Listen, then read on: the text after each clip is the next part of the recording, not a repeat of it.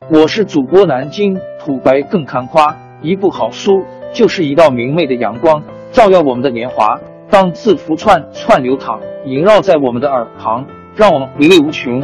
天津上元书院又和你们见面了，欢迎您的收听。听众朋友们，大家好！开讲前先打个小广告。作为主播，你们的关注和打赏是对我努力工作认可的结果，谢谢。上元书院、南京土白更堪夸主播最新专辑《平话祖国华夏上下五千年》终于上线了，一部宏伟巨作。我们的祖先以伟大的创造力、强大的生命力和巨大的凝聚力，世世代代繁衍生息，历尽磨难，从远古走到现代，从蒙昧走向文明。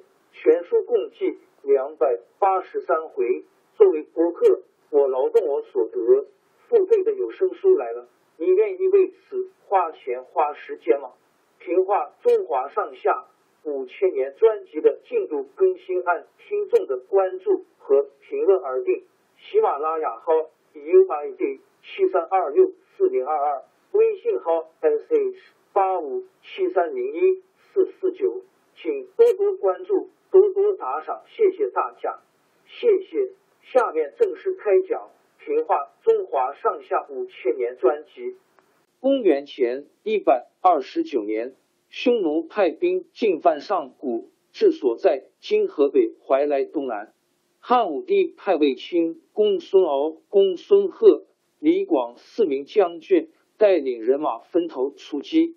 在四名将军中，要数李广年纪最大。资格最老，李广在汉文帝时候就做了将军。汉景帝的时候，他跟周亚夫一起平定七国之乱，立过大功。后来汉景帝又派他去做上郡，治所在今陕西榆林东南太守。有一次，匈奴进了上郡，李广带着一百个骑兵去追赶三个匈奴射手，追了几十里地才追上。他射死了其中的两个，把第三个活捉了，正准备回营，远远望见有几千名匈奴骑兵赶了上来。李广手下的兵士突然碰到那么多匈奴兵，不由得都慌了。李广对他们说：“我们离开大营还有几十里地，如果现在往回跑，匈奴兵追上来，我们就完了。不如干脆停下来。”匈奴兵以为咱们是来引诱他们的，一定不敢来攻击我们。接着，李广下令前进，在离开匈奴阵地仅仅两里的地方停了下来，命令兵士一齐下马，把马鞍全卸下来，就地休息。兵士们都发急了，说：“匈奴兵马这么多，又这么近，要是他们打过来怎么办？”李广说。我们这样做，表示不走，使敌人相信我们是诱骗他们的。匈奴的将领看到李广这样布置，真的有点害怕。他们远远的观察汉军动静，不敢上来。这时候，匈奴阵地上有一个骑白马的将军走出来巡视队伍。李广突然带着十几名骑兵翻身上马，飞驰过去，一箭把他射死。然后再回到自己队伍，下马躺在地上休息。匈奴兵越看越怀疑。天黑下来，他们认定汉军一定有埋伏，怕汉军半夜袭击他们，就连夜全部逃回去。到了天亮，李广一瞧，山上已没匈奴兵，才带着一百多名骑兵安然回到大营。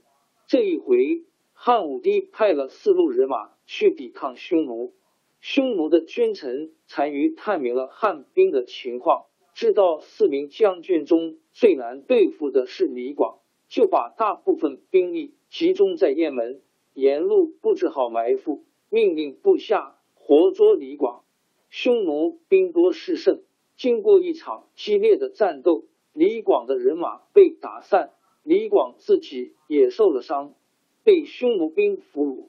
匈奴兵看李广受了重伤，把他放在用绳子落成的吊床里，用两匹马驮着，送到单于的大营去。李广躺在那张吊床上，动也不动，真的像死了似的。大约走了十几里地，他偷偷的瞅准旁边一个匈奴兵骑的一匹好马，使劲一挣扎，猛地跳上马，夺了弓箭，把那匈奴兵推下马去，调过马头，拼命往南飞奔。匈奴派了几百名骑兵追赶，李广一面使劲夹住马肚子，催马快跑，一面回转身来拈弓搭箭，一连射死了几个追在前面的匈奴兵。匈奴兵眼看赶不上李广，只好瞪着白眼让他跑了。李广虽然脱了险，但是因为他损兵折将，被判了死罪。汉朝有一条规矩。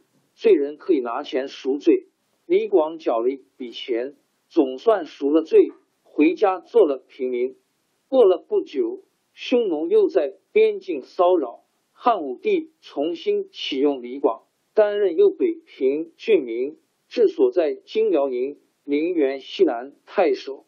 多少年来，李广一直在北方防守，因为李广行动快，剑法精，忽来忽去。叫人摸不准他的路子，所以匈奴人给他起一个外号叫飞将军。李广做了右北平太守，匈奴人害怕飞将军，不敢进犯。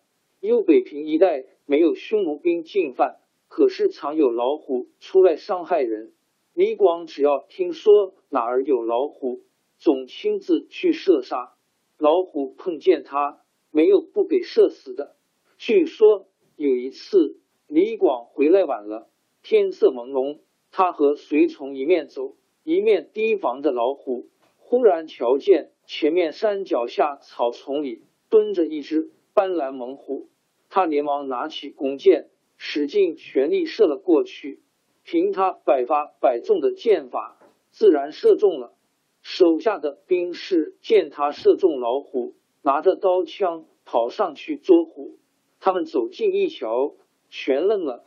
原来中箭的不是老虎，竟是一块大石头，而且这支箭陷得很深，几个人想去拔也拔不出来。大伙儿真是又惊奇又佩服。李广过去一看，自己也纳闷起来：石头怎么能射得进去呢？他回到原来的地方，对准那块石头又射了几箭。箭碰到石头，只蹦出火星儿，却再也射不进去了。但就是凭这一箭，人们都传说飞将军李广的箭能射穿石头。李广的一生大都投入了抗击匈奴的事业，他身经大小七十几次战斗。由于他英勇善战，成为匈奴贵族心目中可怕的劲敌。但是李广在他一生的战斗中，常常遭到意外的挫折。倒是两个新提拔起来的青年将军卫青和霍去病，在抗击匈奴的战争中立了出色。王朝更迭，江山易主，世事山河都会变迁。其实我们无需不辞辛劳去追寻什么永远，活在当下，做每一件自己想做的事。去每一座和自己有缘的城市，看每一道动人心肠的风景，珍惜每一个擦肩的路人。纵算经历颠沛，尝尽苦楚，也无怨悔。感谢您的收听，朋友们，让我们下期再见。